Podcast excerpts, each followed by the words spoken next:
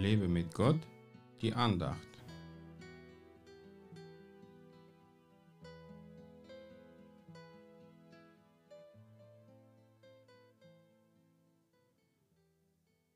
Wenn du glauben kannst, alles ist möglich dem, der glaubt. Markus 9, Vers 23. Und wenn nicht, dann ist eigentlich nicht alles oder sogar gar nichts möglich. Eigentlich soweit logisch, oder? Diese Worte sagte Jesus einem Vater, dessen Sohn unter Epilepsie litt. Damals gab es auch keine Medikamente, die ihm helfen könnten.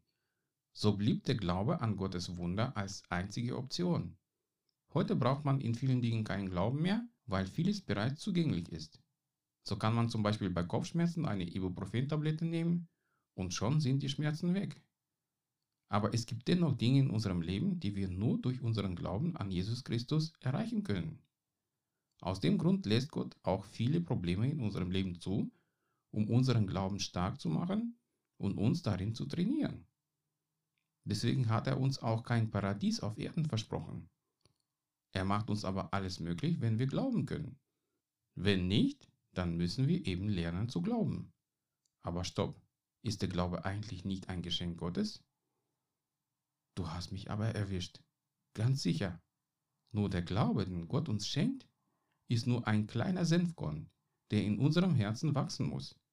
Und wir müssen lernen, diesen Glauben zu gebrauchen. Besonders in ausweglosen Situationen kann man ganz gut üben, an das Unmögliche zu glauben. Aus ärztlicher Sicht war es unmöglich, dass ich ohne Epilepsie leben könnte. Aber ich habe zehn Jahre lang geglaubt und meinen Glauben trainiert, sodass Gott es möglich gemacht hat. Da haben sich diese zehn Jahre gelohnt, denn heute lebe ich schon 20 Jahre lang ohne diese Krankheit. Und heute kann ich bestätigen, dass mein Glaube gewachsen ist, so dass ich von Gott auch größere Dinge erwarten darf, die auch unmöglich zu sein scheinen.